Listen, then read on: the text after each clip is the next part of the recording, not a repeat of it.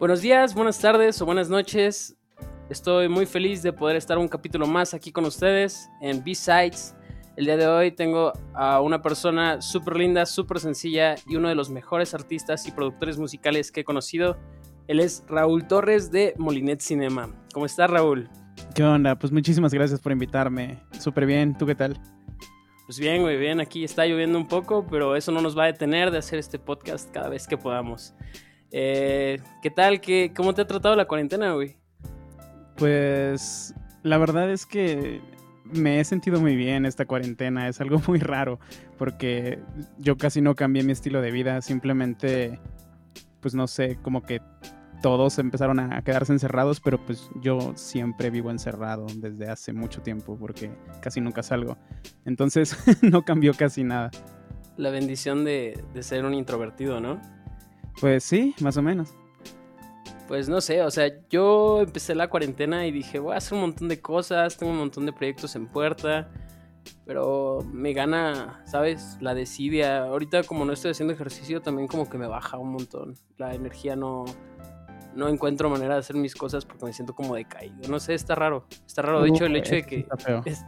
sí, el hecho de que esté ahorita armando aquí el podcast contigo ya es un súper logro para mí porque significa que, hice algo este día y me voy a sentir bien de hacer algo este día hasta mañana que tenga que volver a hacer algo.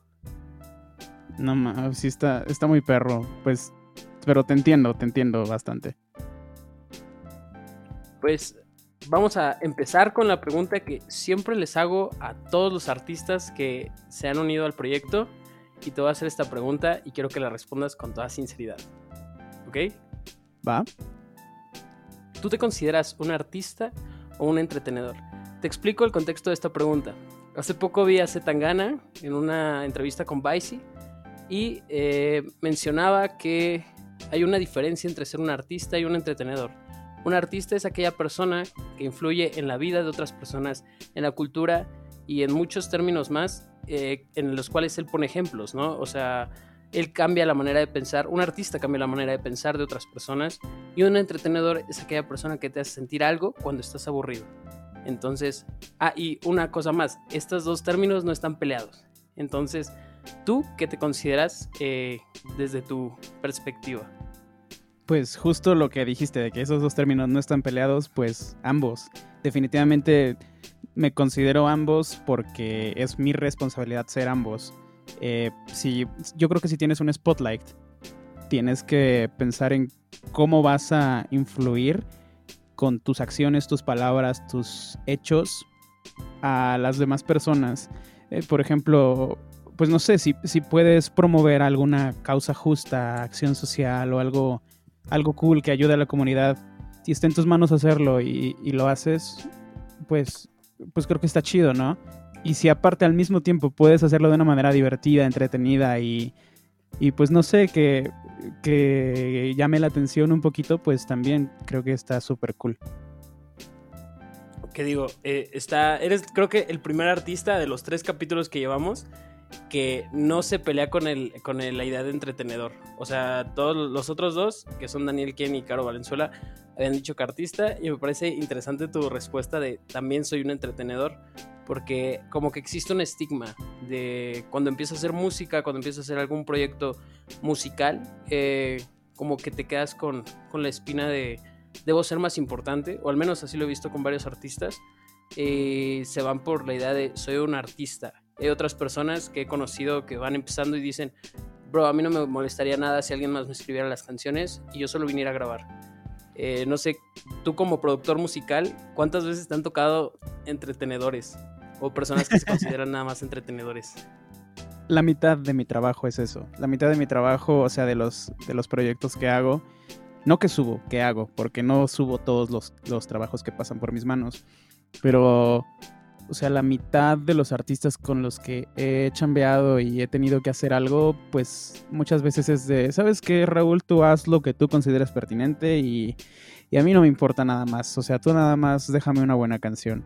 Y, también se vale, tampoco creo que esté mal. Eh, yo creo que justo lo que decías del estigma es, es complicado porque abarca muchas cosas. Estigmatizar algo quiere decir que lo consideras malo, dañino o de alguna manera perjudicial, ¿no? Entonces, Sí.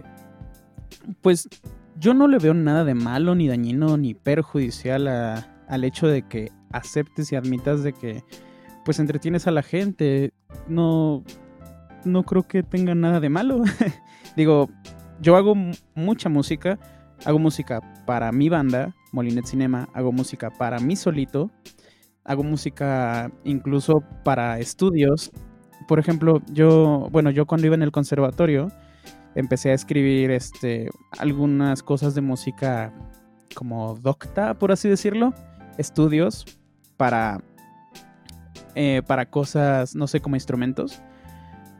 Entonces, sabes, ese tipo de música no va a llegar a muchos lugares porque no se vende, porque la gente no la escucha y, y no pasa nada, está bien.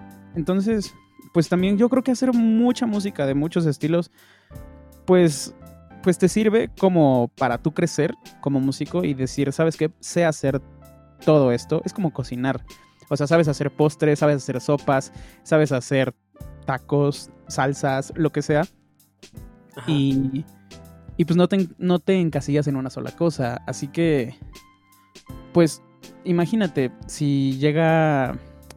¿Cómo, ¿Cómo te explico? Imagínate que llegue alguien a tu casa de visita y sea vegano, pero tú solamente haces comida con carne y ya. Y se la quieres ofrecer a huevo y te enojas porque no le gusta o porque no la consume. No puedes hacer eso. Haces comida y música para la gente. Si tú quieres cocinarte a ti mismo y comer lo que se te antoje, puedes hacerlo. Pero cuando la gente va a comer tu comida o escuchar tu música, pues la gente es la que importa. Sí, sí, sí, sí. Yo creo que esa es, esa es una de las cosas que muchos artistas, bueno, muchos, perdón, productores musicales no tienen presente cuando están, produciendo algún proyecto. Yo en algún momento cuando estaba produciendo aquí por Money en mi home studio, eh, me llegaban acá como artistas, bueno, personas que querían grabar, así querían hacer trap, querían hacer rap y no sé, tenían, primero me, me dijeron, güey, tú haz lo que tú quieras, eh, a mí no me interesa, como tú dices, hazme, solo dame una buena canción y ya que la tenías, eh, querían meterle ellos mano y decir como, o sea, querían cambiar toda la, esencia de la canción y querían que les metieras muchísimo más autotune, querían sonar como otras personas y es algo complicado, ¿no? Digo, al final del día, como tú dices, debes tener tú también la preparación para poder hacer diferentes platillos y me parece también interesante esta analogía que, que tú mencionas porque Daniel quien eh, está trabajando, creo que, bueno, está trabajando en Universal Music y está, bueno, me mencionó que él da como la receta al chef nada más. Entonces está, es la segunda vez que, que hacen esta comparación y espero escucharla más porque creo que cada vez abre un poquito más mi mente. Pero, pues está chido, está chido. A mí me gusta. Y pues quería hablar también de tu, de tu banda, una excelente banda, para quienes no la conozcan, vayan a escucharlo, son Molinet Cinema y tienen unas canciones pasadísimas de lanza que pueden escuchar en, en cualquier momento de su vida. ¿Cuántos años llevan ya con Molinet Cinema, Raúl? Seis años. Está la bestia, güey. Un Es chingo de tiempo. güey. Es bastante, Sí. sí. Es un sexenio, güey. Sí, prácticamente es un sexenio y, y no sé, es, es cansado tener una banda. E- Está chido y cambia mucho. O sea, yo creo que eh, es un asunto un poco complicado, pero pues después cuando ves los frutos de todo estos, todos estos años de esfuerzo, pues ya es, es más chido. Sí, sí, lo imagino. Eh, hace rato me mencionabas de, tu club de fans. Espero que estén escuchando el podcast porque esto se va a poner bueno. Voy a, voy a, poner, voy a agarrarlo en curva en algún momento, estoy seguro. Eh, pero al principio, ¿cómo era, güey? Porque te comento esto porque yo en algún momento cuando iba empezando me encontré con artistas que llevaban dos años, un año y ya se estaban cansando. A la fecha, hace poco un compa se, se rindió y bajó toda su música de plataformas porque no pasaba de los 200 escuchas mensuales en Spotify y como que eso lo, lo tumbó bien machín. Digo, ¿cómo era para ti al principio? O para Uf. ustedes más bien. Créeme que lo entiendo actualmente. O sea, no con 200, pero sí con otros números. Y Ajá. Mira, hasta cierto punto hay dos caras de la moneda. Yo, yo soy una persona bastante realista slash pesimista. Eh, pero todos los demás de, mi equipo actualmente en Molinet Cinema son, son justo la otra cara. O sea, le ven el lado bueno, el más brillante y son más optimistas, ¿no? Entonces es como un balance de que la peor situación y escenario posible la voy a tener yo. Y el mejor lo va a tener Rodro, por ejemplo. Entonces, mm, hasta la fecha y desde que empezamos yo, yo siempre he sido pesimista, yo siempre he pensado que, que no estamos llegando a nada, que no está funcionando, que, pues no sé, tal vez no deberíamos hacer esto. Y siempre está como esa cachetada de optimismo, no de realidad, de optimismo, que pues me dan mis compañeros y es de, güey, es que date cuenta de todo lo que está sucediendo. Y ya es de, bueno, pues sí, tienen razón. Pero es cansado, es, muy cansado, es, bastante frustrante, pero no es tan justificado. Te digo que es, es, un asunto muy psicológico, o sea, el cansancio es más mental que de otra cosa. Porque cuando estás disfrutando, no sé, hacer una canción, grabarla, mezclarla, masterizarla, escucharla muchas veces, dejarla súper bien, eh, no sé, haciendo diseño gráfico, eh, escribiendo a las, a las personas, haciendo entrevistas, tureando, lo que sea, se siente bien. Aunque el cansancio sea grande y no hayas dormido, te sientes bien haciéndolo. Y eso créeme que no pesa. Lo que pesa es cuando el resultado de todo, todo ese trabajo no, no da los números que quieres. O sea que, que digamos, le eches muchas ganas para, no sé, ir a otra ciudad a tocar y veas que hay dos personas en el público y pues se, siente, se siente feo. Se siente feo porque te gastaste un dineral en rentar la camioneta, tener toda tu sala de ensayo bien, este, estudiar mucho las rolas, dar un buen show, incluso hasta preparar una coreografía y un show de luces, pagarle a un ingeniero, pagarle a pues a todas las personas que están detrás de la producción y, y no sé, que, que tú veas unos números eh, como predictivos, o sea... Fallas técnicas, espere por favor. Algunas fallas aquí con el audio, pero continuamos con lo que estabas diciendo Raúl. sí, no pasa nada. Pues de que hay veces de que te van a ver muy poquitas personas y entonces pues te sientes como frustrado, pero eso va a pasar todo el tiempo, todo, todo, todo el tiempo, así que pues yo creo que eso es lo, pues, no sé, es como la parte que muy poca gente ve, ¿no? Hay veces que, pues todos dicen, vengan a mi ciudad, vengan a, no sé, a Tijuana, vengan a Mexicali, vengan a Monterrey. Y es de, pues sí, pero pues cuesta un montón ir a Monterrey. Entonces, pues es hasta cierto punto poner de nuestro aro para llegar en camioneta hasta allá con todos los instrumentos. Y pues esperar vender entradas, merch, discos, playeras, lo que sea, para poder recuperarnos un poquito y regresar a casa en ceros, prácticamente en ceros. Ya, o sea, imagina, ganando dinero, pues estaría bien chido, pero por lo general es en ceros. Entonces, pues ese es el asunto. Eh, eso cansa después de muchos años porque ya no tienes tiempo ni energía de seguir poniendo dinero en algo que sientes que no está no está floreciendo, ¿sabes? Y, y creo que eso es, creo que eso es lo cansado. Entiendo de que tu compa que pues tenía dos años ya haciendo su, chamba se haya cansado porque pues a lo mejor estando solito, imagínate si él está pues no sé, gastándose un chingo de dinero en estudios de grabación, en instrumentos, en grabaciones, en todo lo que sea, para que te escuchen 200 personas al mes eso pues son aproximadamente 2 centavos de dólar, 20 centavos de dólar en, Spotify. Imagínate estar gastándote miles de pesos para generar al mes, pues no sé, unos 4 pesos. Es, es feo. sí, sí, sí, sí, digo, yo veo las estadísticas de, de la distribuidora con la que trabajo mi música y aparte tiene un, retraso de como de dos a tres meses, entonces veo ahorita los, los resultados de marzo. Sí, ¿no? Marzo. Sí, aproximadamente. Y, o sea, a veces cae chido porque es como que me llegan algo así como mil pesos después de tres meses y cada tres meses mil pesos. O sea, no es ni el salario mínimo, yo creo que es un 5% del salario mínimo. Eh, no sé, está difícil. Eh, eh, pero hablando de, esta cuestión de, invertirle un montón de money a tu, a tu música, yo, yo opté desde un principio por la idea del lo-fi. en ese momento como que estaban empezando a florecer algunos artistas lo-fi y dije, pues quizá puedo hacer algo así. Y compré un micrófono de, esos de computadora en 100 baros en una plaza de la computación eh, y un adaptador para poder conectar la guitarra a, un, a una bocina que tenía esas de Coppel, güey, ¿sabes? Que son como esas brillosas, que lanzan lucecitas mientras suenan. Y la conectaba directo a la computadora y así hice mi primer álbum, que digo, no fue la gran cosa, pero siento que sentó las bases para lo que ahorita ya estoy haciendo, que es un poquito más producido y que sigue siendo lo-fi.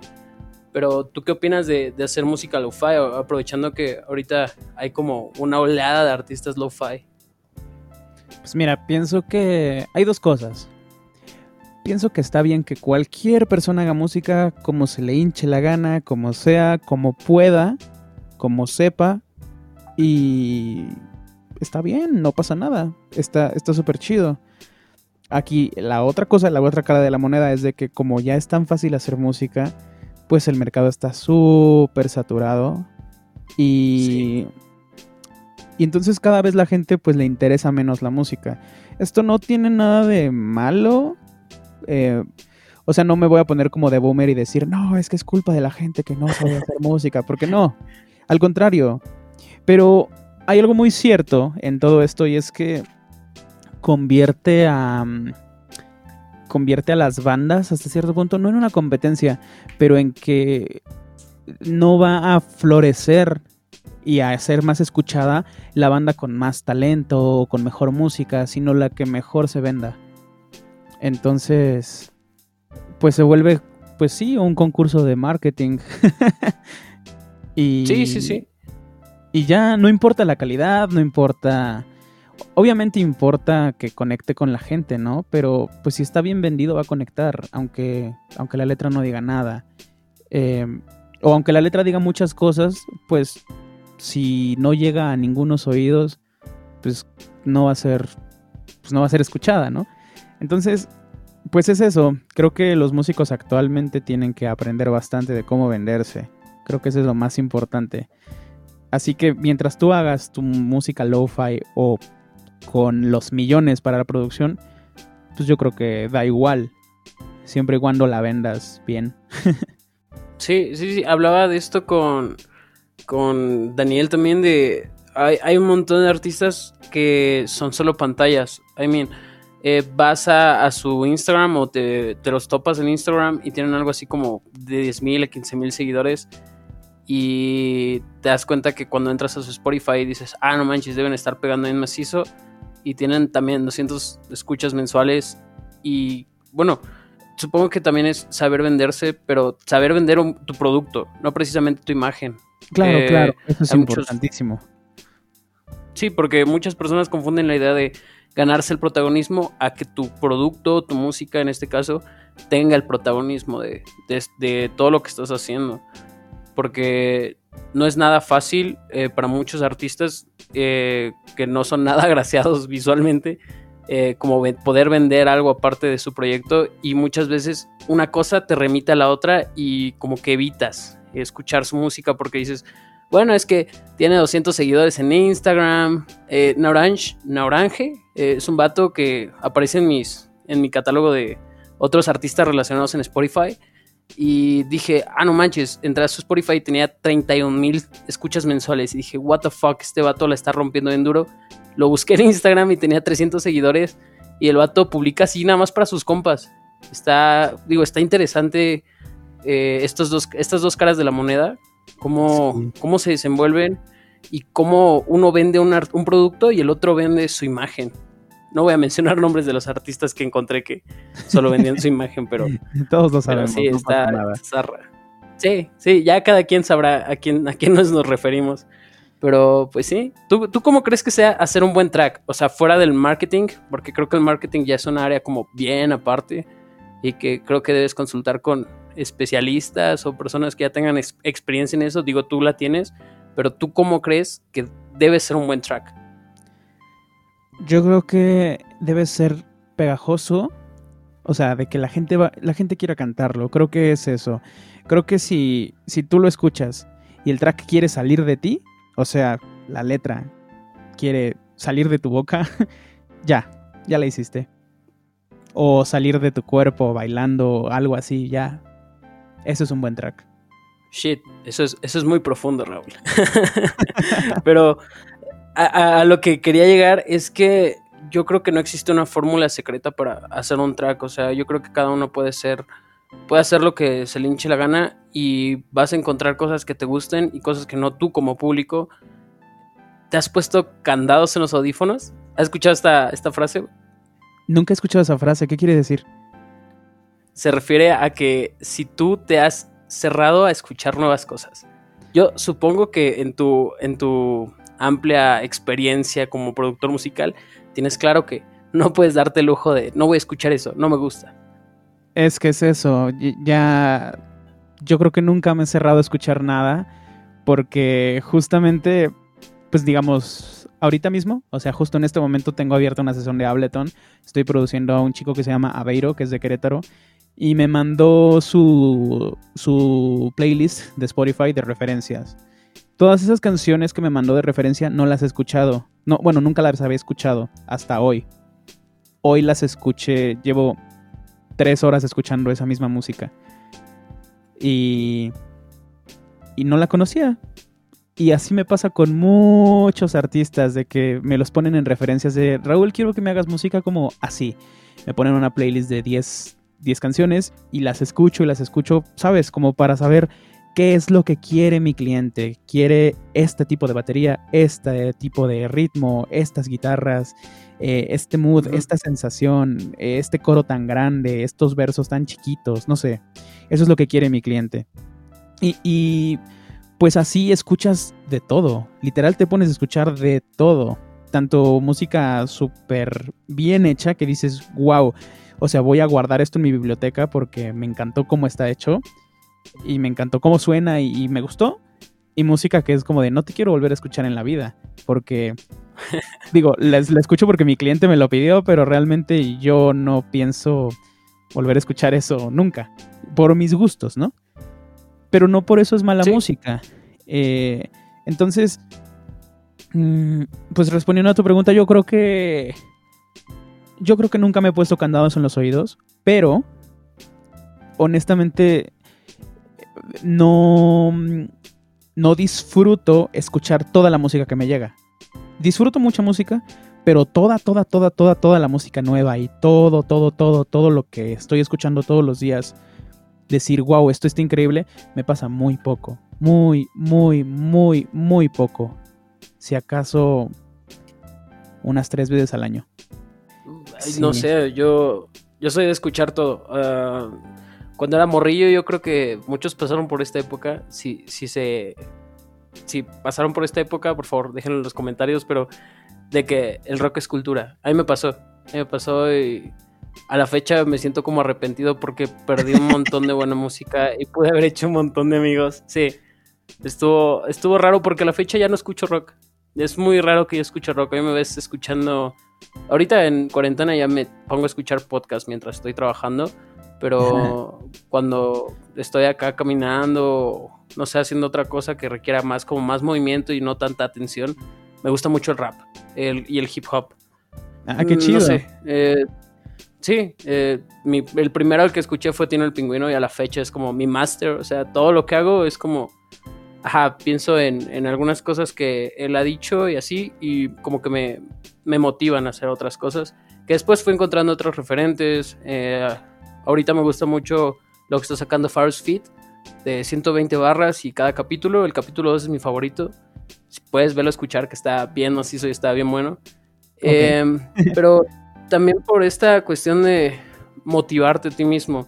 Yo creo que es difícil cuando estás haciendo todo tú solo o con un pequeño grupo de personas eh, el mantener como un.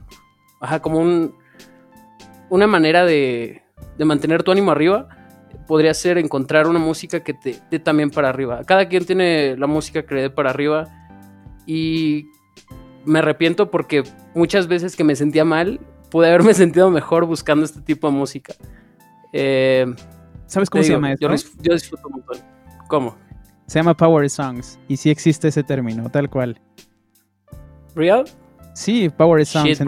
tú tienes, tú buscas Power Songs y hay muchas Power Songs muy como comunes en la gente. Por ejemplo, mm, Maniac de Michael Zembello. She's a maniac, maniac. O sea, es una canción es una canción que casi todos hemos escuchado alguna vez, tengamos la edad que sea, en un meme, en una película o en un video de Facebook o lo que sea.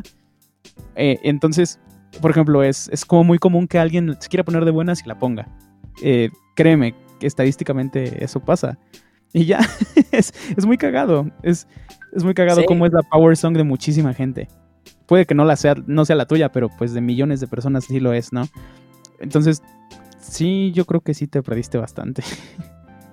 Sí, no sé si pasaste tú por la época de, del rock escultura, de que solo escuchabas a Radiohead porque era lo más profundo y lo mejor producido que habías escuchado en la vida. Yo fui fan de Radiohead muchísimo tiempo. Es mi banda favorita. Hasta la fecha es mi banda favorita. Pero nunca pasé por esa etapa porque... Ay, a ver, te voy a contar porque es algo muy cagado. A mí mi familia ah, es mi familia es súper cristiana, súper. Yo yo todo lo que hacía a los, bueno, yo esto va a ser un statement raro, lo voy a soltar, pero a mí me gustan más los videojuegos que la música, mucho más. O sea, en una escala del 1 al 10, los videojuegos me gustan un 100 o un 10. Em, la comida me gusta un 9 y la música me gusta un 6.5. Shit, bro. Declaraciones fuertes de Raúl Torres de Molinet Cinema. no, no me disgusta la música, al contrario, me gusta mucho, pero, pero no se compara a lo mucho que me gusta tanto la comida como los videojuegos, ¿no? Entonces, yo me acuerdo que cuando empecé la banda, yo quería, yo, yo soñaba y fantaseaba con que, wow, seguramente cuando me vaya de gira alguna vez pueda poder estar jugando, pues no sé, en mi, en mi portátil mientras vamos de gira o en los camerinos. Lo hago actualmente, pero, pero ese era mi máximo sueño en esos años, hace seis años. Entonces es muy cagado, ¿no? Pero bueno, aquí te va todo el contexto. Mi familia es muy cristiana, entonces yo me la pasaba jugando videojuegos desde niño em, a escondidas. a escondidas totalmente porque pues no les gustaban. Y pues me llevaban a la iglesia. Cuando yo tenía como 15 años, me obligaron, me obligaron hacia este punto, me obligaron a aprender un instrumento porque literal me pasaba todo el tiempo en mi computadora, hacía programación. Me gusta mucho la programación, me gustan los lenguajes de programación. Y sí. Entonces es lo que yo hacía, o sea, cosas muy nerds, muy de matemáticas, muy de así. De hecho me fui a concursos nacionales de álgebra. Y pues yo hacía eso. eso era como mi, mi vida, las matemáticas. La, mi papá creía que yo iba a ser un ingeniero y seguramente yo también lo creía. La música para mí era tan relevante como, no sé, las cucharas y, la nomenclatura de las cucharas, ¿sabes? Era como algo que estaba ahí, pero que me valía madre por completo. Cualquier tipo de música era lo más irrelevante del mundo para mí. Y, me acuerdo que me llevaban a, la alabanza de, la iglesia y, y era el momento más aburrido, pero más aburrido del día y de la semana. Era una hora de música en vivo con pues guitarra, piano, este, batería, bajo, la consola, las luces, shows, prácticamente shows, todos los domingos a las 11 de la mañana. Me daba una hueva. O sea, yo, yo prefería hacerme, hacerme pendejo un ratito aquí en mi casa, no sé, para llegar tarde a la iglesia o, tardarme bañándome o lo que sea. Porque de verdad, ir a escuchar música y ver ese show me aburría como no tienes una idea. Y y pues en tantos años de hacer eso aprendí mucho sin darme cuenta. Aprendí a cómo debía sonar una guitarra en vivo, cómo debía sonar tal cosa, porque prácticamente estaba yendo a 50 shows al año desde que tenía 5 años. y, y pues aprendí mucho sin quererlo y sin darme cuenta. Ya cuando te digo que tenía como 15 años, mi papá me dijo que tenía a fuerzas que dejar ya, pues de estar todo el tiempo metido en esa pantalla, tanto de mi compu como de mis videojuegos. Y me obligó a aprender guitarra. Me obligó así tal cual, me, me metió a la clase porque me dio a escoger entre una clase cristiana que me aburría mucho y otra que era aprender guitarra. Y dije, bueno, este es, la guitarra es menos aburrida. Está bien, pues voy a aprender guitarra. Así que me acuerdo que cuando fui a mi primer clase de guitarra me dijeron, a ver, este es un acorde de do, toca. Y yo, eh, me vale madre, a ver, lo voy a hacer. Lo hice mal porque no supe hacerlo. Todos se burlaron de mí, fue muy cagado. O sea, nunca tuve talento musical en ese aspecto. Y nunca había escuchado nada. O sea, imagínate, yo tenía 15 años y no sabía el nombre de ni una sola banda y de ni un solo artista. Y hasta los 16 o 17 fue así. Y entonces, o sea, yo conocí a Madonna a los 22 años. ¿Sabes lo que es eso? Shit, bro, es mi edad. Ahorita tengo 25, imagínate. O sea, yo la primera vez que escuché Like a Virgin fue hace como 3 años. La primera vez que escuché todo el álbum Thriller de Michael Jackson, que es ahorita creo que mi disco favorito o de mi top 3, pues fue hace menos de 5 años. La primera vez que escuché a Radiohead fue igual como a mis 17, 18. O sea, llegué muy tarde, muy, muy tarde a la música. Y actualmente sigo descubriendo mucha música que, que todos conocen y que yo nunca había escuchado. Te lo juro. Entonces, algo muy raro es que, pues ya después de todo, todo este drama cristiano, eh, pasaron muchas cosas en mi vida y el chiste es de que me empezó a interesar la guitarra. Eh, porque, prácticamente porque dije, ¿sabes qué? Pues puedo hacer esto. Y desde la primera vez que toqué una guitarra hasta... Ya me acuerdo por qué fue. Fue porque tenía una... Me prestaron una guitarra eléctrica, una Yamaha Pacífica Blanca. Eh, y entonces eh, me acuerdo que saqué el tema de Mario Bros. Fue la primera canción que toqué el... Ajá, sí, sí, sí. Entonces, el clásico. sí, me la pasaba tocando eso y me la pasaba ensayando eso y era, ok, ahora quiero tocar las de Pokémon. Ok, ahora quiero tocar las de Zelda. Ahora, quiero tocar tal cosa. Porque era la única música que conocía. La música de los videojuegos que jugaba. No conocía bandas, no conocía nada. Entonces, lo único que hacía era como pues, tocar las melodías. Y un día, en la prepa, vi a un chico que se llama Rigo tocando sin plumilla y tocando con los dedos la guitarra. Y me impresionó mucho. Fue como de, wow, ¿qué es eso? Y me dijo guitarra clásica. La revolución en tu cerebro. Ajá, fue la primera vez que algo en mí dijo, ok, quiero hacer esto, quiero intentar esta música que es desconocida. Me acuerdo que ese día llegué a mi casa y me puse, google guitarra clásica y y descubrí como música clásica, véase más, o sea, ¿quieres saber más? Véase música clásica, cosas así de referencias de Wikipedia. Yo no tenía idea que había más música. O sea, yo tenía 17 años y no tenía la menor idea, no tenía la menor idea de nada. No sabía que existía Beethoven, no sabía que había música antes de la música cristiana, porque era lo único que yo conocía. Como música cristiana, música de videojuegos y punto, porque no me importaba. Y esa fue la primera vez que me importó la música.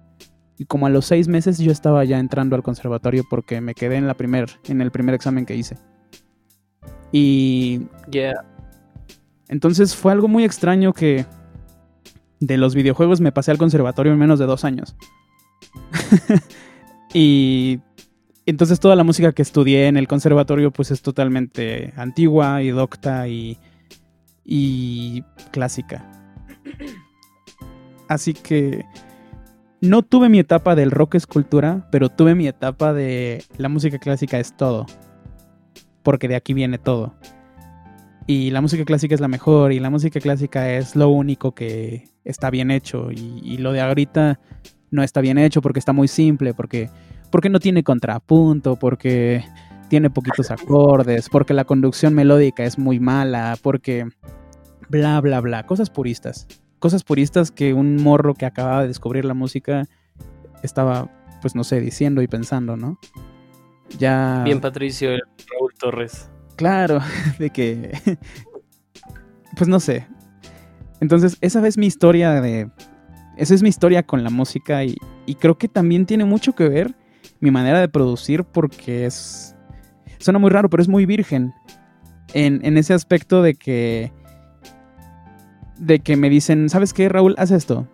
Y como soy tan, pues no analítico, bueno, sí soy analítico, pero no me refiero a eso, sino soy tan observador en, con los oídos, por así decirlo, de que, de que sé con qué, con qué instrumento, con qué sample, con qué cosa está grabado cada cosa, porque pues cuando iba en el, en el conservatorio aprendí a escuchar muchísimo, aprendí a usar mi oído y a desarrollarlo de la mejor manera posible, porque en eso me, me, me enfoqué, me enfoqué mucho en la teoría, me enfoqué muchísimo en la historia, en el contexto.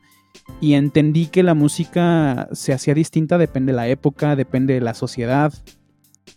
Entonces, pues ya después descubrí, no sé, la música de los ochentas y, y las marcas de, la, de los instrumentos que se usaban en los ochentas, todas las cosas que se usaban en los 70, 50, 60 y las fui encontrando en música actual. Eh, por ejemplo, no sé, eh, una, la primera canción que se me viene a la mente ahorita, Tardes Negras de Tiziano Ferro. Empieza con unos samples súper, súper chidos de... Antes de que empiece la guitarra acústica. Y entonces yo, yo me ponía a pensar que, ¿con qué está hecho eso? No está hecho con una guitarra, no está hecho con unos timbales, yo conocía toda la, orquesta y ya. Conocía la orquesta y conocía pues la... como el power trio, que son guitarra, batería y bajo, ¿no? Y dije, no está hecho con nada de eso, así que, ¿con qué se puede hacer? Y, descubrí los samples, o sea, descubrí que la gente copiaba y pegaba sonidos para hacer música. También me voló la cabeza descubrir eso. Lo empecé a hacer muchísimo y pues llegué aquí a donde estoy. Realmente, no sé, es algo muy cagado porque, porque no tuve como influencias musicales como tal. No tuve, o sea, tengo gustos, pero no tuve como, como una guía para decir, ok, quiero producir como este güey, o quiero producir como este güey.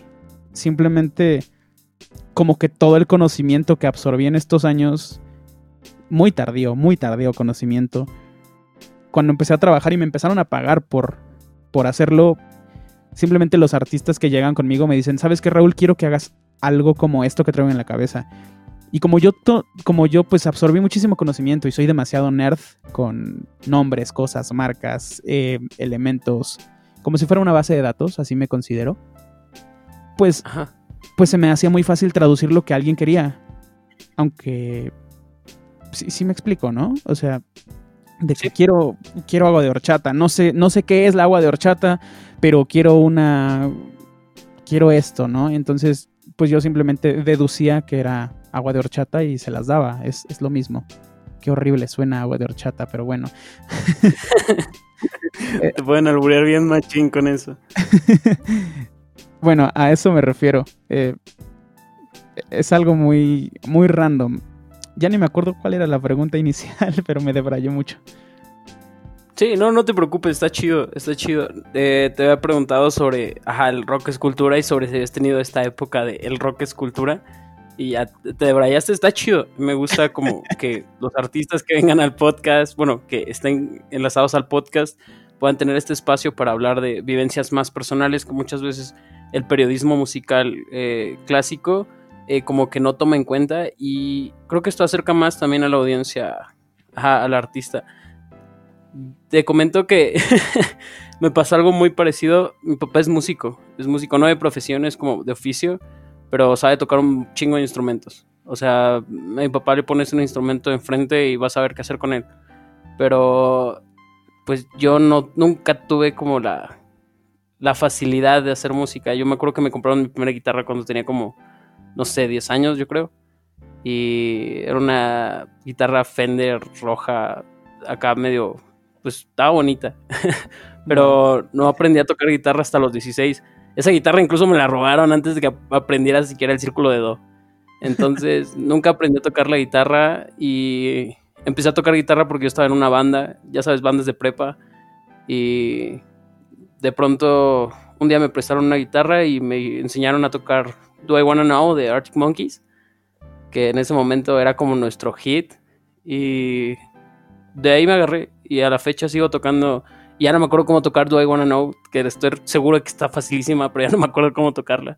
Pero hay muchos artistas que me han comentado esto de que empiezan bien tarde, pero logran cosas bien chidas.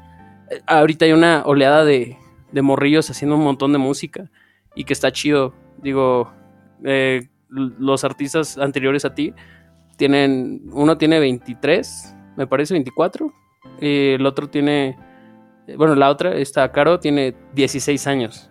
Y, y cuando los veo a veces, o varias personas yo creo que se identifican con que eh, ya estoy viejo, tengo 22 años y no estoy logrando nada. Y ahorita que tú, tú estás comentando que a tus 22 estabas escuchando Madonna, digo, está súper chido. Yo ahorita estoy escuchando a Ire Pelusa, Ire Peluce.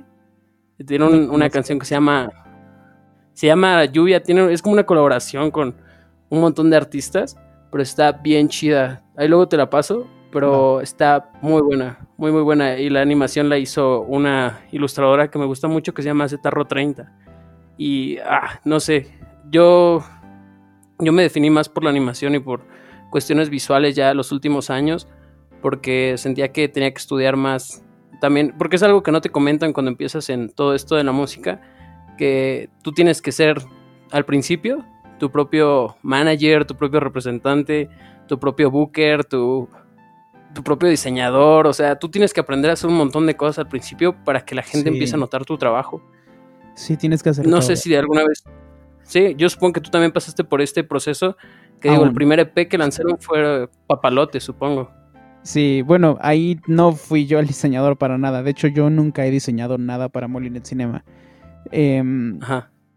pero nos ayudó en ese entonces y fue ayuda, o sea, fue casi casi un regalo porque en ese entonces estábamos bien morritos. Eh, Yasmín Huerta, ella, ella es muy buena, ella en ese entonces trabajaba en Canal 11, era la directora de arte de Canal 11, Central 11, perdón. Y, y pues no sé, estuvimos trabajando con ella hasta el año pasado, este año estamos trabajando con Giovanna Tomasi y, y pues son las dos únicas personas que le han metido mano al arte de Molinet Cinema realmente. Y, y la han llevado muy bien. Nada más, o sea, por ejemplo, con Giovanna actualmente el trabajo es, hola Giovanna, oye, este, mm, pues prácticamente es esto, color morado, te paso, no sé, los katakanas, porque estamos usando cosas en japonés. Y, Sí, Katakana. Y ya, ella me dice algo así, y es de, wow, nos encanta. Bien, se queda. no sé. Yeah, sí, está chido. Que hay química entre los artistas que están colaborando juntos.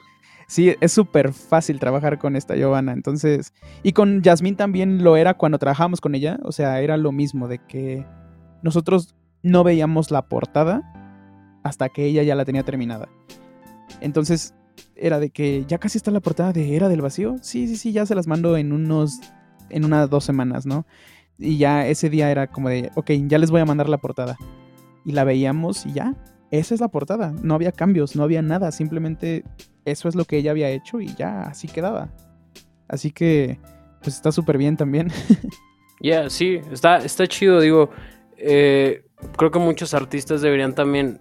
Hay algo que yo con lo que tengo mucho conflicto. No sé si es porque yo siempre estoy de malas o algo. Pero los artistas, los. Ajá, perdón. Pero, ajá, de- siempre como que estoy enojado con algo y creo que esa es lo- mi principal motivación. Pero a lo que iba es. eh, hay muchos artistas, muchos músicos que te dicen consume local. Muchos, muchos artistas que te dicen consume local pero ellos no consumen local. Es, oh, no sé, ahí me causa mucho conflicto. Conozco muy buenos ilustradores aquí en mi ciudad que no tienen chamba con, con músicos porque estos músicos hacen sus propias portadas y eh, tú las ves y desde la portada dices, no, no voy a escuchar eso, no sé cómo esté, pero Pasa muchas Oh. veces.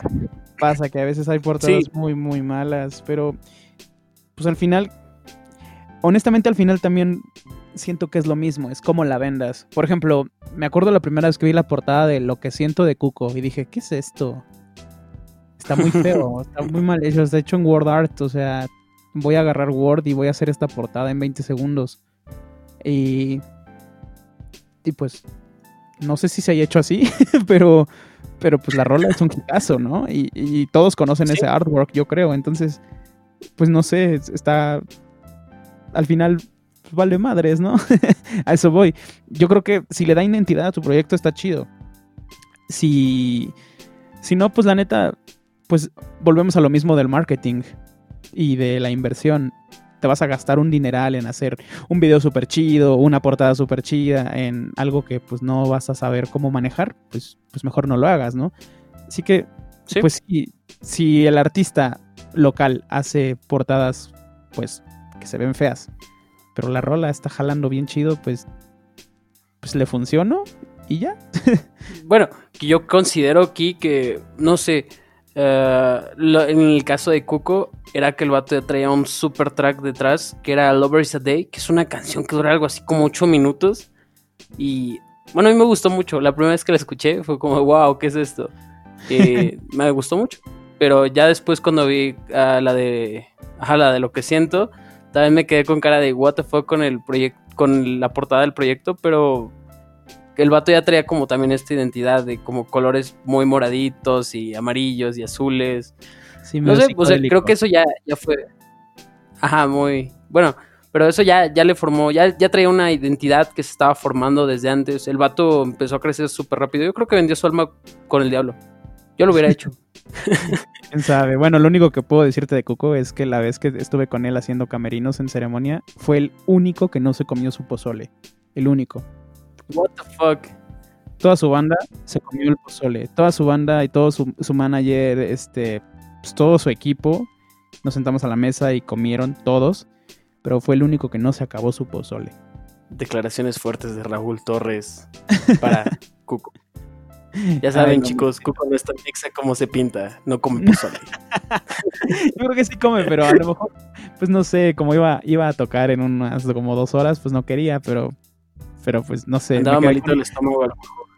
Yo sé, a lo mejor, pero me quedé con esa impresión de, ah, Cuco, el que no se come el pozole. Shit, bro. Después, está chido que, que ya tengas esta, esta convivencia con artistas de su talla, digo, alcance más bien porque talla yo creo que es un género, digo, un término como muy, oh, no sé. Pero está chido, está chido. Más me habías comentado la última vez que nos vimos que ibas a tocar en el Katrina, me parece. Iba, porque iba, o sea, iba a tocar con mi sobrino Memo, pero al final pues este ya no fui. Pero pues hice con él el lunario. Entonces, pues eh, fue, fue, fue como un bomberazo y salió bien. Y me dijo, güey, pues depende cómo esté el pedo. Pues vamos a ver si, si armamos el Katrina. Y no me acuerdo qué me salió ese día del Katrina. Pero el punto es de que ya, ya no se armó y pues ni modo. Pero pues todo bien.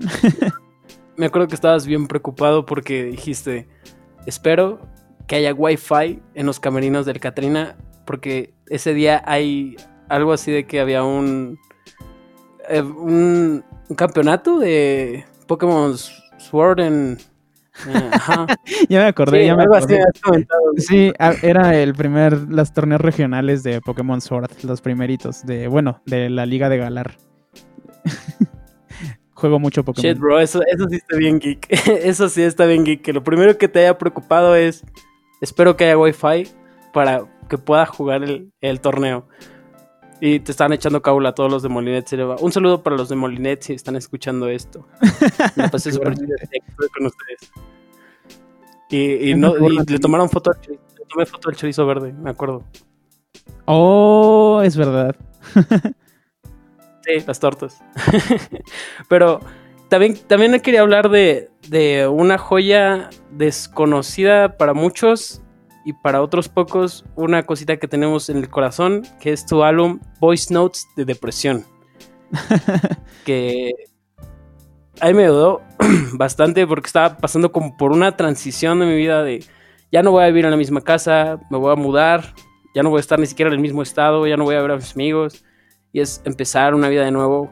Y tu, tu Voice Notes de Depresión me ayudó bastante con, con esa etapa de mi vida. Pero quería preguntarte, ¿Cómo fue hacer este álbum homemade?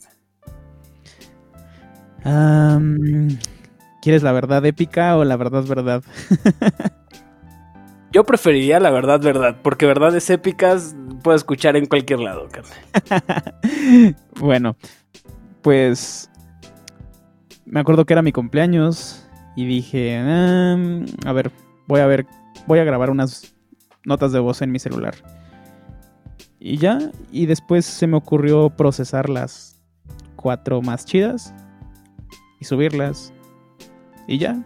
Así como esas tengo muchísimas voice notes en mi celular. Y algunas son canciones pues como maquetas, como para hacer otras canciones después, como lo es Arruinarlo Todo. Eh, Arruinarlo Todo era una maquetita que tenía ahí y se convirtió en una canción de Molinet Cinema super cool. Y así son, o sea, en mi celular tengo bastantes cancioncitas que a lo mejor salen en, en Molinet Cinema, a lo mejor no. Y, y pues ya no hay, no hay mucho más drama detrás de eso. Solo son grabaciones que están aquí. Y ahora, y ahora que nos has contado la verdad, verdad, ¿cuál es la verdad épica que le cuentas a las chicas que te quieres ligar cuando estás explicando sobre tu música? Honestamente, nunca hago eso. Qué bueno. es que. porque conozco muchos así. No, es que, es que me da cringe. O sea, es como.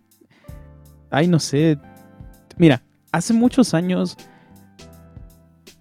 bueno, de repente llegué a salir con, con gente que, que literal lo único que le importaba era pues que tocaba y que cantaba y eso. Y, como que siento que me objetivizaban como, como su rocola o como su, ¿sabes? Como su músico personal. No sé. O sea, como, no sé. Entonces, desde hace bastante tiempo, bastante tiempo, pues preferí que, que eso no importara. O sea, cuando empiezo a hablar con alguien, casi nunca, es muy raro que le diga, hola, tengo una banda, a menos de que esté promocionando algo específicamente. Pero si me pongo a platicar, platicar, o sea, de que... ¿Qué has hecho en el día? Y ya comiste, cosas así como casuales, ¿no? Nunca menciono que tengo una banda. Porque se me hace... Pues no sé, se me hace chafa. Siento que si alguien quiere saber que tengo una banda, lo va a saber. Y si no, no. Y, ya. Es, es todo. y, y está padre porque hay veces de que he estado hablando con gente por meses, semanas, y, y me dicen, no mames que, eh, no sé, eres el vocalista de Molinet Cinema, y es de, ah, sí. Y, y, eso se siente más chido, o sea, honestamente se siente más chido como que, que te descubran a que tú llegues y te presentes y digas, hola, soy tal. Eso, eso está muy, muy meco a mi punto de vista.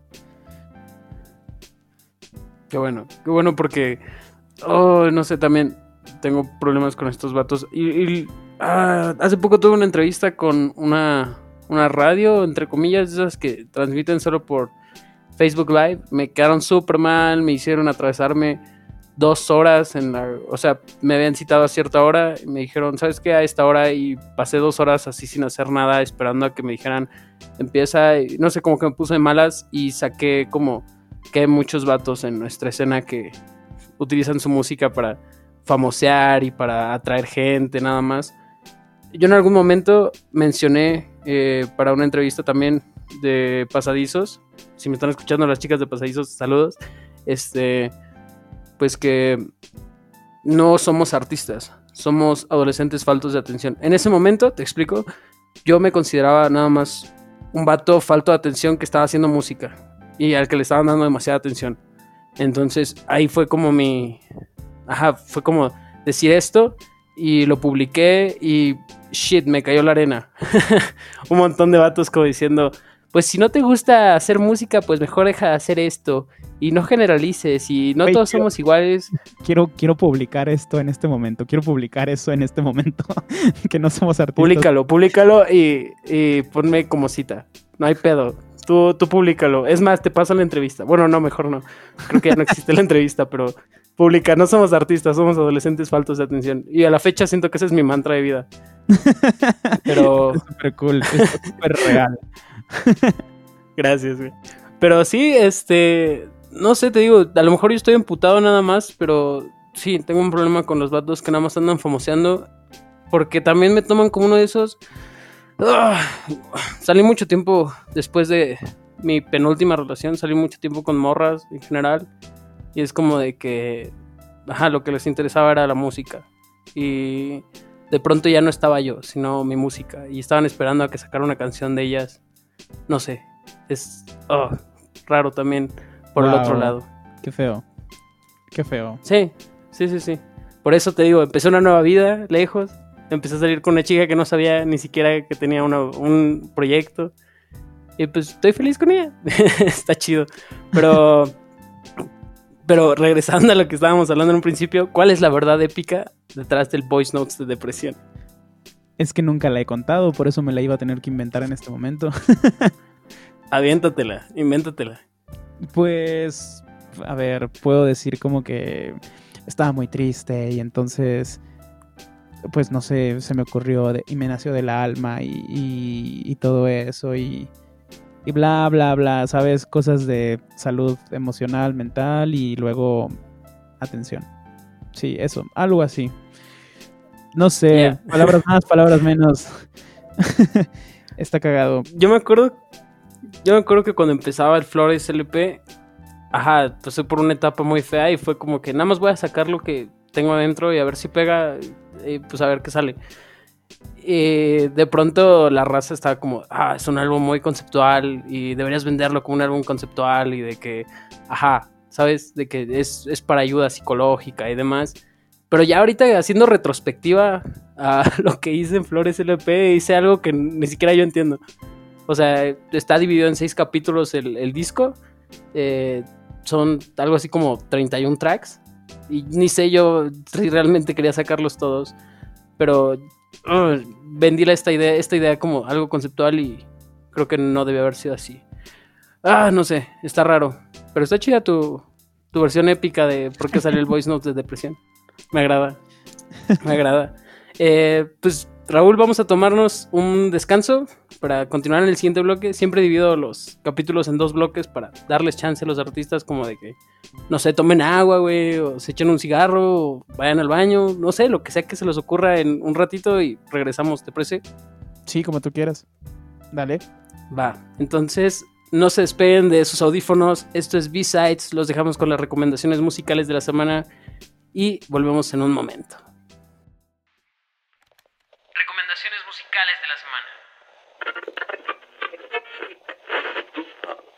Lo supe de ti. Lo supe de ti.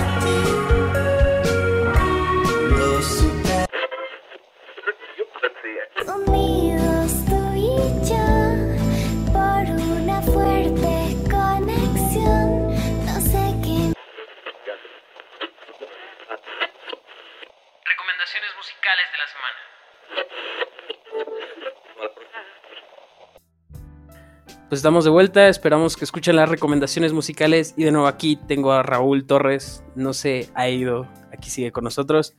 Hola. Y pues bueno, quería, quería preguntarte, Raúl, ¿cómo son estos días para un productor como tú? Un productor musical que ha trabajado con artistas como eh, arroba Nat, que, que produce su proyecto y no conozco otros proyectos, que me parece que a Teresa Corral también la estás produciendo. Bueno, ¿la produjiste? ¿No produjiste? Sí, en algún momento. Le hice, prácticamente con Teresa, nada más le hice una tarea.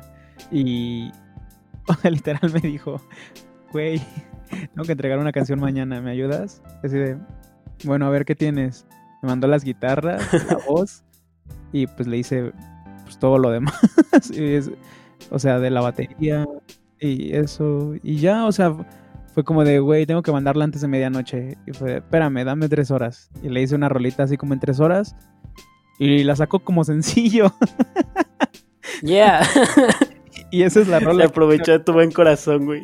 mandé. Se aprovechó de tu buen corazón, güey. Tú dijiste, tengo que ayudarle a su tarea. Y la Pues- morra lanzando el 5. Pues yo la quiero mucho, pero sí se me hizo como de, bueno, está bien. Yeah, qué chido. Sí, pero así como tal, de estoy trabajando con ella, pues no. Pero pues está cagado. Y lo de arroba Nat fue igual algo raro, porque ella nada más venía a grabar voces. Y me dijo, oye, ¿puedo venir a, ¿puedo ir a grabar voz a tu estudio? Y le dije, sí. Vino, me dio los tracks, vino con sus dos productores. Y estaban, pues los tracks, la neta, así les dije, oigan, pues estaría más chido regrabarlos. Fue de, bueno, va. Y ya regrabamos aquí todo en unas horas. Y ya, eso es ausente. Luego yo mezclé todo y, y ya. Yeah. O Pero sea, sí, te preguntaba que. No, perdón, continúa. Ah, no, no, tú, ya acabé, tú continúa. Eh, que cómo son estos días como productor musical, porque yo creo que tú puedes hacer home office, porque me parece que tu estudio está como en tu casa y está chido, porque tienes la libertad de trabajar en el momento en el que lo necesitas. Entonces, ¿cómo es para un productor musical? Que digo, sigues trabajando en Molinet Cinema y me has comentado algunos proyectos que ya verán pronto lo que va a sacar Molinet Cinema. Pero, ajá, ¿cómo son los días como productor musical para, para Raúl Torres estos días de cuarentena? Ok, ¿quieres como que te cuente mi rutina, por así decirlo? Ya, sí, o sea, algo, algo interesante que estés haciendo. Ah, bueno, em, pues estoy haciendo, ahorita traigo bastantes proyectitos, déjame, déjame lo reviso, ya estoy en un punto donde ya estoy, ya estoy viejito, güey. Déjame... Me En tu libretita, güey, acá con los lentes. Sí, me compré un pizarrón apenas hace unos cuatro días, un pizarrón blanco para apuntar Ajá. todo así en grande y que no se me olvide, neta, se me olvida. Tengo que tenerlo en la cara porque si no se me olvida. Este... Sí. Splinter Regalías. No, no, no, no es esto. Tengo un montón de notas. A ver. Tengo un proyecto con un chico de Colombia que se llama José Manuel, que es un youtuber. Honestamente no sé cuál es el nombre de su canal, debería saberlo. Le voy a preguntar al rato. Y- Sí. Porque vi en Facebook que le llegó su placa de 100 mil suscriptores de, de YouTube. Entonces, pues a lo mejor es un youtuber grande, pero pues yo ni en cuenta, ¿sabes? y, y bueno, estoy haciéndole un disco a él. Em, estoy trabajando con una chica de España que se llama Celia. eh, con el dude que te digo de Querétaro que se llama Aveiro. Él ya sacó una rola que produje que se llama Fernanda. Ah, es bien cagado porque estaba. estaba en Instagram hace dos días y me salió publicidad de condones Zico. No sé si has visto la publicidad actual de condones Zico. De, de que son no, como no, no. son como historias de un chico que está pues en una cama y sale como una encuesta de Instagram de que llevar psico a la fiesta, sí o no. Bueno, pues, pues ese güey es mi cliente. Yeah. O sea, es actor y pues creo que hasta es modelo, no sé, está, está muy cagado porque yo pues ya después cuando lo vi en sus historias del comercial de Zico fue de, güey, no sabía que tú eras el, de, el actor del comercial de condones. Zico". Y ya. Bueno, estoy Yeah. haciendo, estoy haciendo este rolas con él. De hecho, es con él con el que ahorita mismo tengo el proyecto de Ableton abierto.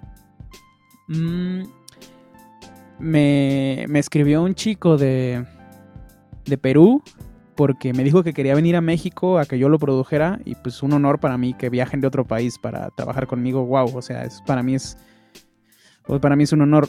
Pero me dijo que por la cuarentena no, pero pues empezamos a trabajar. Me mandó los audios hace rato apenas para pues para empezar, ¿no? Y un chico de Guadalajara que se llama Mandy, su proyecto está increíble. No, no es por tener favoritismos, pero, eh, pero la verdad es que el vato es buenísimo, en serio es buenísimo. O sea, todos son muy buenos. Todos, todos son muy buenos. Pero, pero ese vato, o sea, neta, creo que está bien morrito y creo que tiene. O sea, tiene una carrera por delante muy, muy pasada de, de lanza si es que, si es que le echa ganas. Y va a venir el 25 aquí a, a mi estudio. Es de Guadalajara. Viene para acá a grabar y a producir. Mm, ¿Qué más? Y estoy, estoy mezclando las canciones de un chico que se llama Kevin. Bueno, esas son las cosas que estoy haciendo ahorita mismo, nada más. y lo de Molinet. Y... Sí, pues eso. Es, entonces, pues la verdad me estresa organizarme. Me estresa no saber con qué empezar. Me estresa no saber... em, imagínate, estoy trabajando en más de 10 rolas al mismo tiempo. Y hay veces de que avanzo mucho en un día, muchísimo, de que la rola está casi terminada en un solo día. Y hay veces de que me siento y estoy en el Ableton y estoy como Bob Esponja, así con el... Con nada más con el... Con el ensayo, güey. Ajá, estoy así. Y es de, ¿qué voy a hacer? No sé, mientras voy a ver un capítulo de no sé qué, cualquier pendejada. Y ya de repente ya son las 5 de la mañana y es de, "Mm, ya no hice nada hoy. Chale. y Sí, porque incluso dentro de tu desvelo sabes que a cierta hora, güey, tienes que ir a dormir. O sea, ya.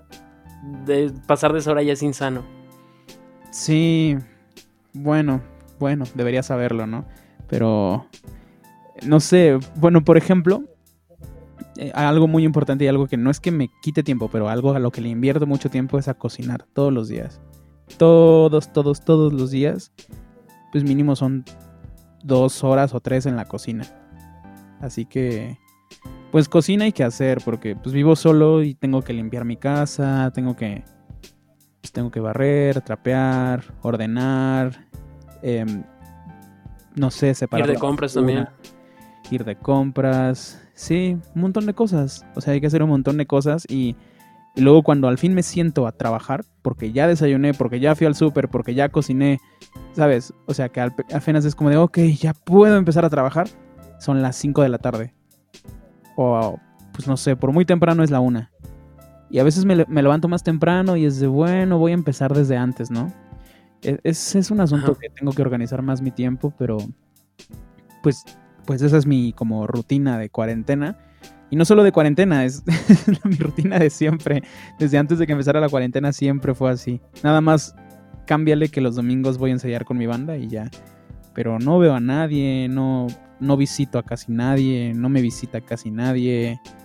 Y ya, pues no sé, soy, soy como un viejito que vive solito. Yeah, tú me debes una, una reta de Smash ahorita que me estoy acordando de que estás diciendo que nadie te visita porque me habías, me habías prometido que te fuera a visitar y quedamos en una reta de Smash. Y justamente hoy estaba jugando.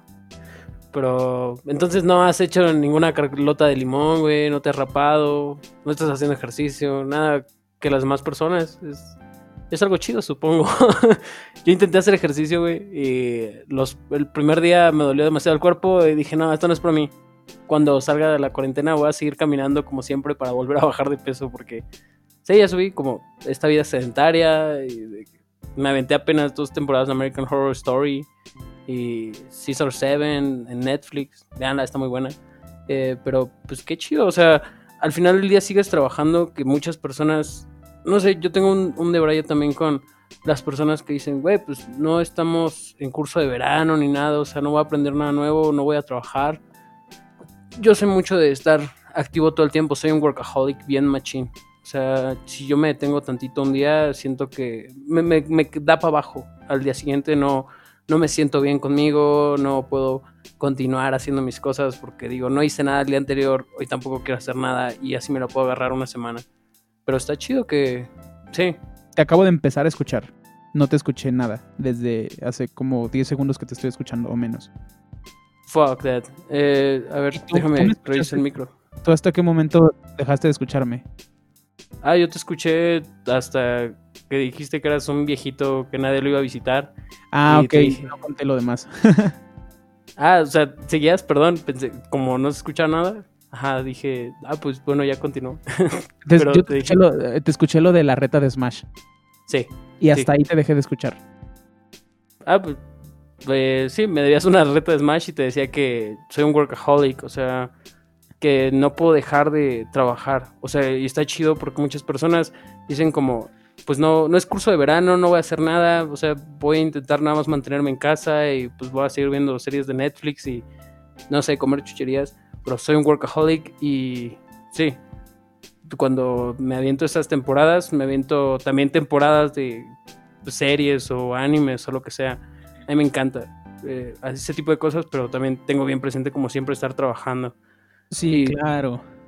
Hay que estar trabajando, pero bueno, qué bueno que tú lo tengas presente. A mí se me va la onda. a veces, por ejemplo, lo que te comentaba ahorita que se cortó mi, mi, te iba a decir llamada, pero pues no es una llamada esto. Pero Ajá. ahorita que se cortó, Sí, Em, por ejemplo, el 26 de mayo salió Xenoblade Chronicles Definitive Edition para, para Switch. Y Sí. lo, o sea, yo cuando sale un juego yo lo compro el día de lanzamiento, sí o sí. Siempre. O sea, si el juego sale el 26, en mi agenda está el 26 apartado. Para que, no sé, me llegue el paquete de Amazon a las 10 de la mañana. Desayuno, todo bien, y a la 1 de la tarde ya lo estoy empezando a jugar. Y me sigo mínimo 10 horas. Mínimo. Y Shit. más porque mis juegos son RPG. O sea, este Xenoblade no le invertí tanto tiempo, nada más le- lo jugué como 70 horas. Está muy cortito, la neta. La comparación. 70 horas. 70 Ajá, es tres veces la vida de una mosca, bro. wow. Pues De Por- adelante mide el tiempo en, en vidas de moscas y vas a saber cuánto tiempo estás invirtiendo, cuántas vidas estás perdiendo en ese tiempo. pues ni modo. pero, pero justo es eso, o sea, por ejemplo, el Dragon Quest eh, 11, cuando lo jugué, igual fue... Me acuerdo el día que compré Dra- Dragon Quest, compré el mismo, compré el Nino Kuni. Los compré el mismo día y no sabía cuál empezar a jugar. Y dije, ok, el Nino Kuni, me meto a una página que se llama How Long to Beat, que dice más o menos el promedio de horas que se tarda un usuario en la historia principal del juego. Entonces, Nino Kuni, el How Long to Beat decía 60 horas y del Dragon Quest decía 90. Y fue de, ok, pues voy a hacer el Nino Kuni porque es el más cortito, nomás son 60 horas, está bien. Entonces el Nino Kuni me lo acabé como en 3 días, 4. Sí, como 4 días, 5, a lo Ajá. mucho. O sea, de que me aventaba jornadas de 16, 17 horas seguidas de juego. Porque, porque yo sentía como que, ok, es que ya voy a jugar el Dragon Quest. O sea, estoy acabando esto como, como deber, ¿sabes? Como... No sé si me explique. O sea, te- por eso te digo que los videojuegos son tan importantes para mí. Tan, tan, tan importantes. Que les dedico ese tiempo tan religioso. y no los vuelvo a jugar hasta como un año después o dos, cuando son juegos largos. Pero, pues no sé, es un asunto como que a mí me gusta, a mí me, me late llevar ese estilo de vida de que va a salir un juego que yo que yo quiero jugar, lo calendarizo y aparto unos cuatro días y esos cuatro días no trabajo. O esos cuatro días son para jugar, o tres días, depende. Pero pues al final del día te sigues organizando y, yo creo que pues terminas tus proyectos. Cuando yo... Ah, shit, es que es como vergonzoso mencionar esto, pero hubo un tiempo que, que yo estaba bien mal. O sea, tengo distimia, entonces sí, la paso bien mal. Hay temporadas que no me levanto de la cama. Y eh, recientemente no me ha pasado, pero hubo una temporada que sí caí bien machín y le invertía un chingo de horas. Y me da pena confesar esto, pero jugaba Fortnite. Está Eh, chido. Es adictivis, es súper adictivo. Súper, súper adictivo esa cosa. Y yo estoy seguro de que mi- mis nalguitas aplastaron en ese tiempo, pero yo no pude hacer música en, en toda esa temporada. Principalmente por la distimia, pero segundo porque me la pasaba procrastinando con el Fortnite. También en esa temporada me acabé el Donkey Kong, Donkey Kong Country. el Returns. Returns. Sí. Oh, está, es una joyita y la música también me encanta ese. ¿En qué consola? En el Wii. Ah, ese es el Returns. Porque. No es, ah, es el Tropical Freeze, ¿no? No, el Tropical Freeze es para Wii U. Ah, ok. Sí, eh, no tengo Wii U. Mi última consola fue el Wii. Y lo compré ya hace como tres años. O sea, nunca tuve la Wii. O sea, la única consola que tuve a su tiempo fue el PlayStation 1. Y después tuve el GameCube, pero ya cuando estaba terminando el GameCube ya estaba empezando el Wii. Entonces, sí, Sí, la, la Wii es una gran consola. Es una gran consola. Sí. Y es súper hackeable. Entonces, cuando es una gran consola. Sí, quiero pasar así el tiempo y, ¿sabes qué? Conecto la USB a la parte de atrás del Wii y me aviento el juego que se me ha hinchado la gana de descargar esa vez y si no me gusta me descargo otro y me lo aviento también. Pero Sí. pues, está, está chido, ¿no? O sea, que, que menciones lo de los videojuegos porque, sí, al final del día, como te comentaba antes de empezar el podcast, como que hay cositas que luego el público no sabe de ti y estaría chido como comentar y que el público también se identifique con ello. Yo estoy seguro que debe haber algún gamer acérrimo y algún fan de Fortnite aquí escuchándonos haciendo un dab. Seguramente sí. Es- está cabrón porque, porque luego te das cuenta que, o sea, al menos una vez en una convivencia fue un, bueno, un fan de Molinet Cinema fue a, fue a vernos, pero antes me había mandado un mensaje que decía, Raúl, ¿qué prefieres, Hatsune Miku o Goku? Y, y no sabía por qué me preguntaba eso, porque no tenía idea. Pero pues, digo, Dragon Ball no me molesta ni me disgusta, pero pues me da igual. Entonces dije, bueno, Hatsune Miku. Digo, se me hace más cagado Hatsune Miku, ¿no? Y, y ya. Y entonces llegó con un muñeco de Hatsune Miku. Aquí lo tengo guardado, pero... Yeah. O sea, me llegó con, un, con una figura de Hatsune Miku y, y se me hizo muy, muy random, pero muy bonito. O sea, en serio de que a veces me regalen cosas los fans así como de videojuegos o de anime o cosas así. Siento que es como de gracias, me estás escuchando, estás, o sea, te estás tomando la molestia de, no sé, de, de querer darme algo que realmente me gusta. Es, muy chido. La verdad es, lo aprecio muchísimo, ¿no? Muchísimo. Obviamente aprecio todos, cualquier cosa que me regalan, pero se siente muchísimo mejor cuando es algo como que, que va, con, va más contigo, ¿sabes? Sí. Sí, te entiendo totalmente. Hablando de anime, dime tu top 3 de animes en este momento. Shingeki no Kyojin, Full Metal Alchemist. Mm. Esos son mis dos animes favoritos. El tercero no estoy seguro. Um, es que podrían ser muchos, pero son muy cortitos. Um, no sé. Puede ser Kimetsu, Kimetsu no Yaiba. Oh, es lo que te iba a mencionar, que está pasadísimo de lanza la animación, la historia. Todo. Sí, Sí, y ya yo se creo- acabó, ¿no? Manga. Sí, yo creo que esos tres son mis animes favoritos, pero mangas no son mis favoritos. Manga, mi manga favorito es One Piece. Lo leo desde hace casi 10 años. Yo tengo un debraye con One Piece. Todos mis amigos han visto One Piece. O sea, tengo un compa que se aventó una jornada de 23 horas viendo One Piece para alcanzar ajá, eh, los capítulos que iban y ya iban en 800 y algo. Sí. Entonces, Ahorita va en todos 900, me- cacho, 932, creo. ah, no sé, pero son demasiados capítulos y yo digo, bueno, a mi, a mi idea, o sea, es demasiado largo. O sea, yo creo que puedes contar una buena historia acortándolo un poco y, me contaban que el creador de One Piece tenía como un montón de tomos todavía para publicar, ¿no?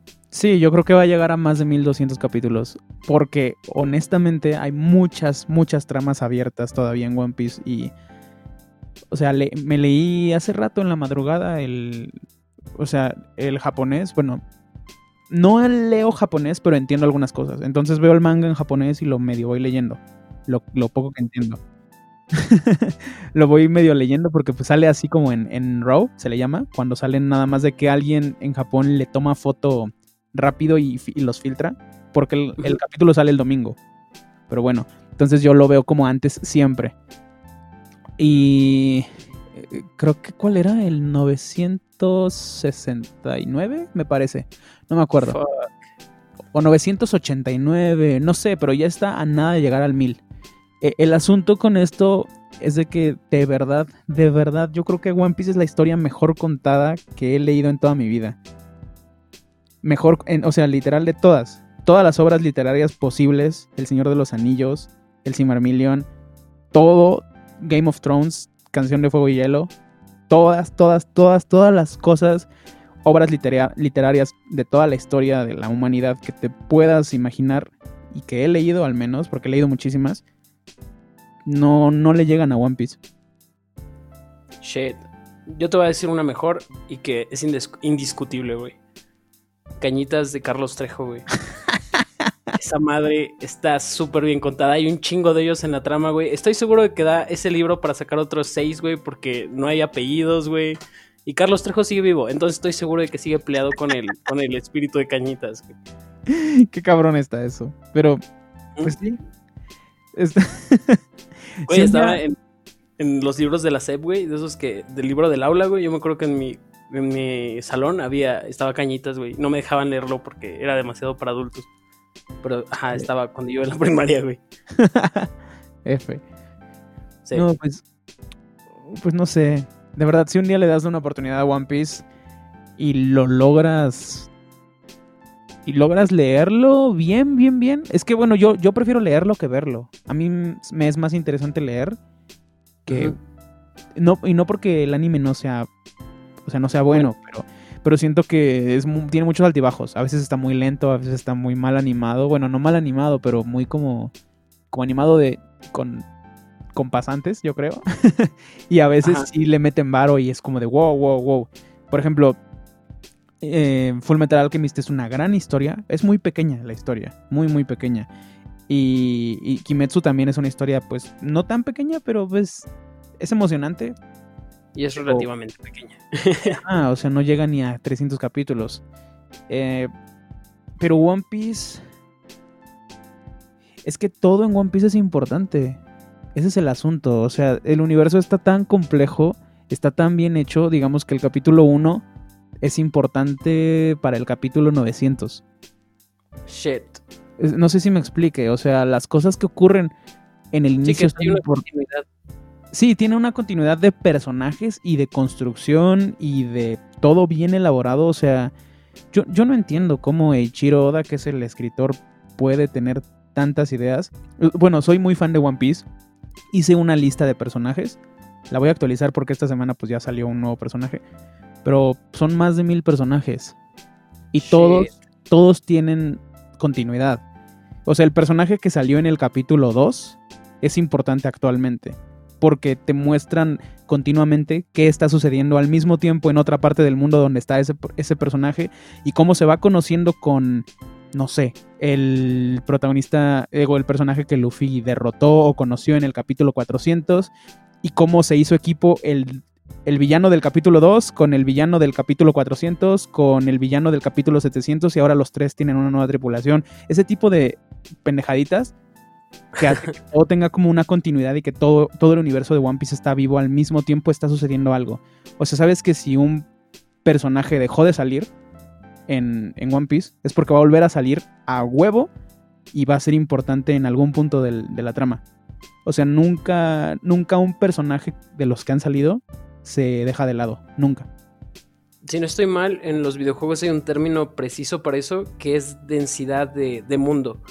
Entonces se supone que ajá, está tan bien construido que todos los hilos se unen para que la historia pueda continuar y ajá, funcionan como engranajes para la historia que terminan armando como una máquina más compleja. Es, Entonces, es la más grande que he leído en mi vida, en serio. O sea, te digo, hay más de mil personajes y de personajes principales, o sea, principales que siguen teniendo relevancia ahorita, más de 600.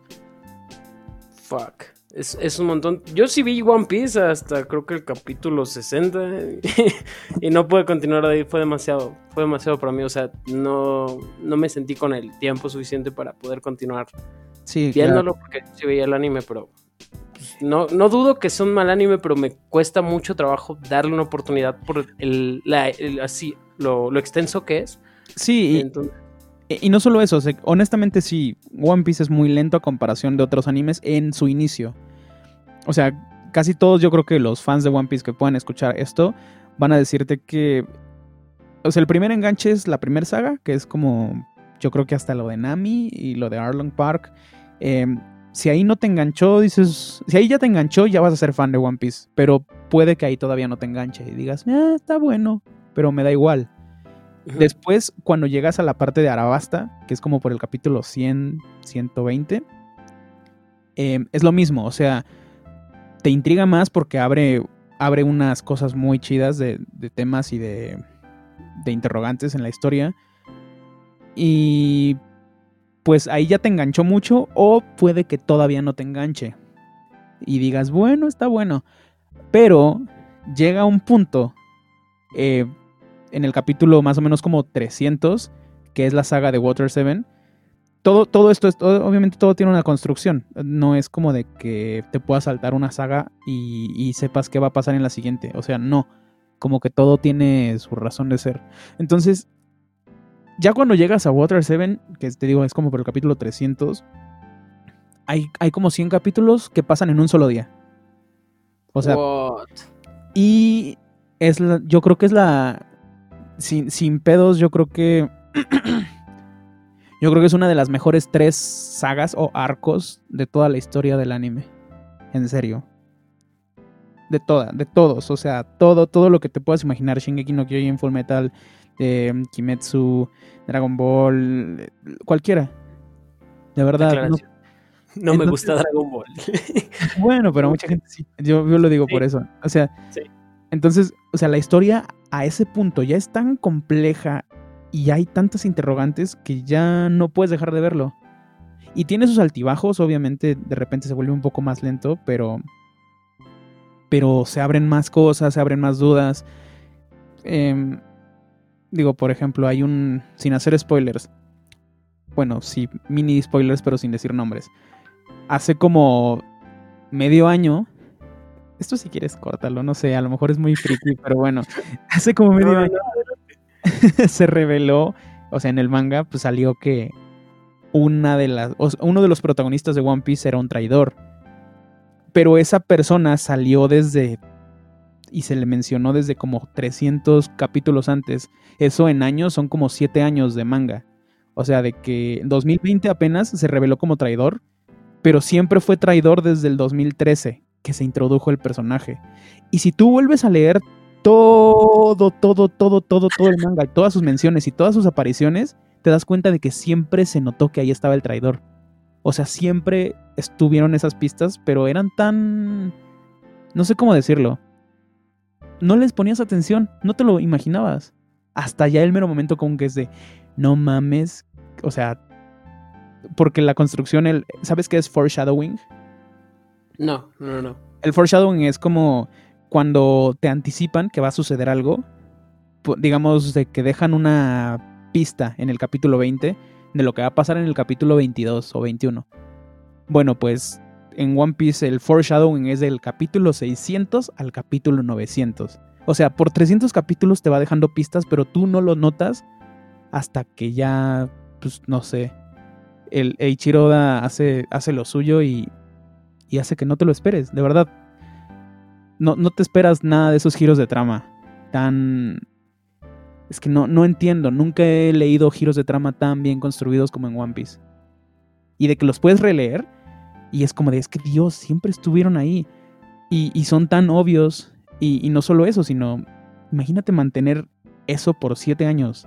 Siete años en una historia manteniendo un giro de trama. Fuck that. Y bueno, eso es una de tantas, porque hay demasiados giros de trama. Yo creo que hay, pues no sé, sin pedos, así de ese calibre, giros de trama importantes. En toda la historia hay como unos 40. Entonces, pues se vuelve muy complejo, se vuelve muy, muy complejo One Piece. Yo, yo nunca dejo de recomendar One Piece. así que, en serio, si le das una oportunidad, te, te cagas. De verdad, te cagas. Voy a darle una oportunidad al manga, pero si el anime no creo que tenga el tiempo. Siento que leer se me, me resulta más rápido, incluso en los mangas. Es como, Es o sea, más rápido. mucho. Sí, pero pasa más rápido. Pero pues bueno, Raúl, ya nos alargamos un poquito, pero me alegro mucho de que tengas esta confianza y también para el podcast, que comentes este tipo de cosas. Entonces, ¿te parece si nos vamos despidiendo? Sí, sí, sí. Te digo, si quieres, si dura mucho, si quieres, corta todo esto de One Piece. No porque me, me dé pena, sino porque siento que hay cosas más relevantes que dejar. No, no te preocupes, está chido. Y yo creo que quienes son fans acérrimos de, de Molinet Cinema van a disfrutar también de esta plática. Y eso está, le da un super plus también a- a- al podcast y a ti como humano y como artista. No sé, a mí me, me agrada mucho escuchar este lado de, de los artistas y por eso mismo el, el podcast se llama B-Sides, que es como el lado contrario que casi nunca se ve. Entonces, me alegro mucho que hayas tenido esta confianza y que hayas participado de mi parte y de parte de todo el equipo de Sinestesia. Te agradecemos un montón. No, muchísimas gracias a ti, Carlos. La neta, gracias por invitarme y gracias por. Pues gracias por todo eso bonito que piensan de mí. pues bueno, esto fue B-Sides de, de Sinestesia CEO y pues tuvimos en este capítulo a Raúl Torres de Molinet Cinema. Muchísimas gracias, de verdad, te lo vuelvo a repetir. Y pues pueden escucharlo en Spotify o en YouTube, ahí ustedes decidirán. Y pues nada, también pueden escucharme a mí en plataformas digitales, Rylen. Y pues nada, ¿algo más que quieras decir, Raúl? Nada, pues que usen cubrebocas, por favor, neta, no se pasen de verga. Sí, lávense las manos, por favor. Gel antibacterial, güey, nada cuesta. Neta, nada cuesta. Y luego, luego salgo, pues no sé, voy al súper a comprar o a la verdulería o lo que sea y veo gente sin cubrebocas y es de... Mira, no me molesta que la gente no use cubrebocas, el asunto es... pues, leí algo muy cierto y es que, pues, usar cubrebocas habla como de tu respeto hacia los demás como personas. O sea, como, pues sí, querer contribuir para que esto no empeore. Y ya, háganlo. pues esas son las últimas palabras de Raúl Torres. Espero volver a tenerte en otro capítulo, güey. Neta, disfruté un chingo esta plática. Y pues ya para la próxima, seguramente tendremos algún otro tema de que hablar fuera del coronavirus y producción musical. Algo puede pasar. Y pues neta, espero volver a tenerte por acá. Pues Muchas esto fue todo por... No, no hay por qué. Esto fue todo de Besides. Y pues esperamos que les haya agradado este episodio. Y pues bueno, nos escuchamos la próxima semana. Chau. Gracias por haber estado en otro episodio de B-Sides. Yo soy Raylen y nos escuchamos la próxima semana.